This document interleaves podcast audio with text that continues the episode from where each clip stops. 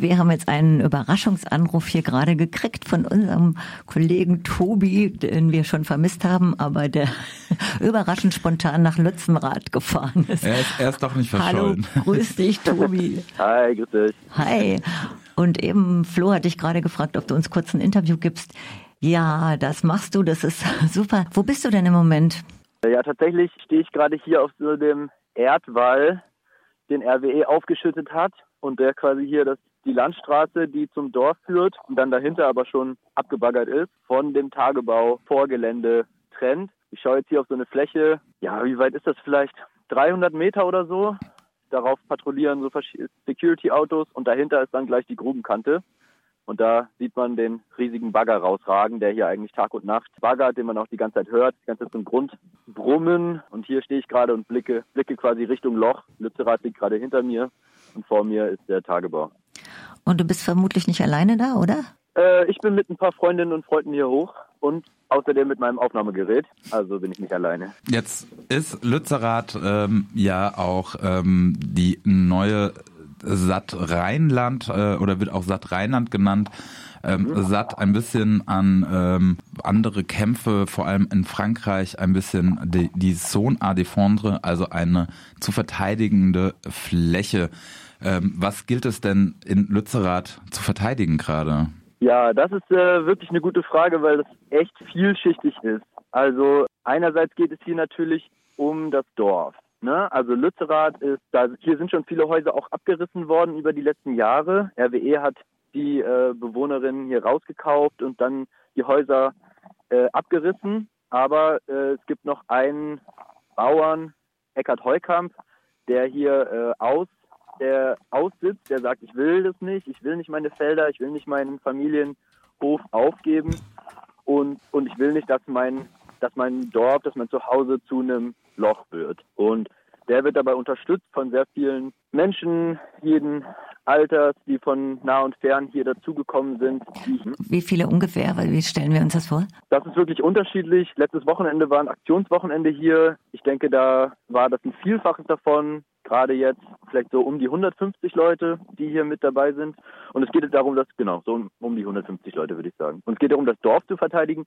Aber natürlich ist das Dorf auch ein Symbol. Ähm, und zwar wird gesagt, hier steht zum Beispiel ein, ein Transparent am Haus, 1,5 Grad heißt, Grad muss bleiben. Also um das 1,5 Grad Ziel zu erreichen, beziehungsweise um die Klimakrise irgendwie noch aufhalten zu können, äh, nicht aufhalten, aber irgendwie eindämmen zu können, Dafür da muss RWE aufhören, sofort aufhören, hier Kohle zu fördern und die zu verbrennen.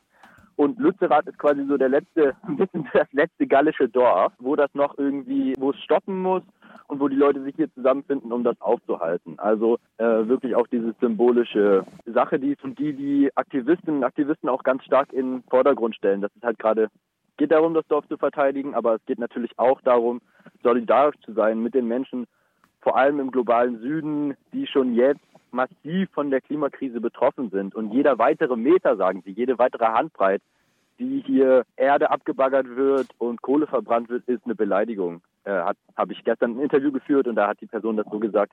Jeder, jeder Handbreit ist eine, ist eine Beleidigung für Menschen, die schon jetzt unter der Klimakrise leiden und und hier wird weiter abgebaggert und Kohle verbrannt. Jetzt hast du gerade ähm, das schon mit einem gallischen Dorf verglichen, einem widerständigen Dorf, das da gerade am Entstehen ist. Wie kann man sich denn auch das Leben gerade eben in diesem gallischen Dorf vorstellen? Also mit was beschäftigen sich denn auch diese Menschen vor Ort?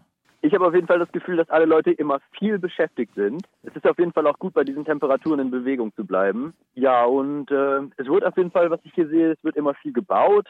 Es wurde auch viel gebaut. Äh, ich war das letzte Mal jetzt letzten Sommer hier und seitdem ist einfach unglaublich viel an Strukturen entstanden. Es gibt so ein Hüttendorf, wo so ähm, Hütten auf Stelzen stehen.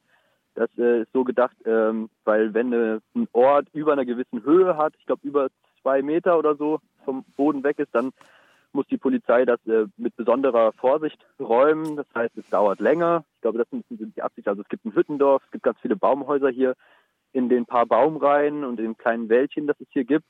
Ist allerdings nicht zu vergleichen mit jetzt größeren Wäldern wie dem Hambacher Forst oder dem Dannenröder Wald.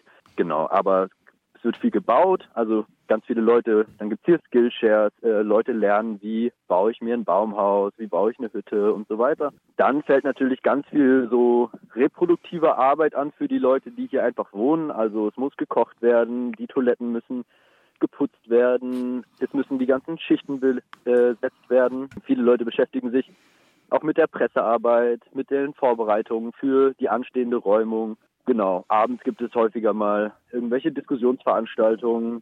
Ähm, genau, also immer viel beschäftigt. Und eine Sache, die äh, die Leute jetzt auch nachts beschäftigt hält, sind Nachtwachen, weil genau, es gab hier vermehrt auch Angriffe auf das Camp, vermutlich von irgendwelchen Rechten, man weiß es nicht genau. Und deshalb werden jetzt hier äh, durchgehend Nachtwachen geschoben an allen Ortseingängen und ähm, patrouilliert. Ähm, kannst du das, das Entschuldigung, kannst du das konkretisieren? Was für eine Art von Angriffen? Was passiert da? Also was ich gehört habe, ist, dass es Brandstiftungen gab, teilweise sogar relativ heikel. Inwiefern? Ähm, da wurde so ein großes Materialzelt in der Nacht angezündet, wo Isolierstoff drin lag und der Lichterloh gebrannt hat. Nur ein Glück, dass in den nebenstehenden äh, Wohnzelten, wo auch äh, die auch mit abgebrannt sind, gerade niemand drin schlief. Also wirklich, äh, und das brannte wohl lichterloh. Die haben das mit einem Osterfeuer verglichen. Dann, genau, so verschiedene Sabotageakte, äh, dass Leute sich hier aufs Camp schleichen, an der Küche die Gasschläuche von den Brennern durchschneiden. Also, genau, wirklich so, ja, so Sabotageangriffe auf das Camp, auf die Infrastruktur und im Endeffekt auch auf das Leben der Menschen, die hier im Widerstand sind. Und das ist jetzt neuer äh, oder gab es das immer mal? Ähm, das, äh, was ich jetzt gehört habe, ist eher neu. Also das hat sich so eher in den letzten, in den letzten Monat, anderthalb Monaten abgespielt. Und sie meinten, deshalb wurde jetzt die Nachtwache wieder eingeführt, weil sie hatten halt eine Räumung erwartet äh, von RWE und der Polizei. Dann wurde klar, okay, das dauert jetzt noch bis zum Januar. Dann haben sie, um die Ressourcen zu schonen, die Nachtwachen eingestellt und genau in diesem Zeitraum ist das dann passiert. Und jetzt, äh, genau, jetzt gibt es die Nachtwachen wieder. Das heißt, es ist nicht so leicht für, für Fremde jetzt hier hinzukommen, ohne dass sie zumindest bemerkt werden. Und ähm, damit hoffen die hoffen die Menschen, die hier äh, aktiv sind, das irgendwie unter Kontrolle zu haben und einigermaßen sicher schlafen zu können. Heftig.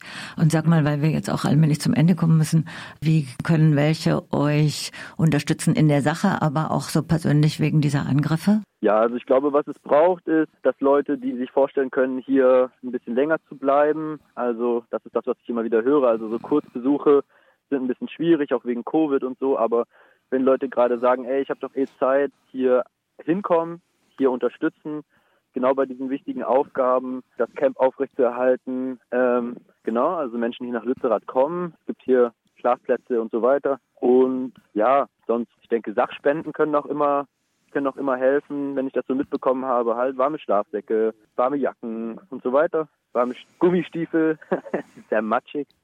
Und ähm, ja, und des Weiteren denke ich, dass ja, dass es bekannt gemacht wird, dass es diesen Ort gibt, dass es diese Auseinandersetzung gibt, weil alles steuert hier halt jetzt auf die große Räumung hin, ja. auch wenn noch nicht ganz klar ist wann, aber wahrscheinlich Ende des Monats, Ende Januar oder Mitte Februar wird äh, wird es dann soweit sein und ja, einfach äh, darüber reden, das bekannt machen und ähm, ja, dann im Zweifelsfall hierher kommen, wenn äh, wenn es heiß wird.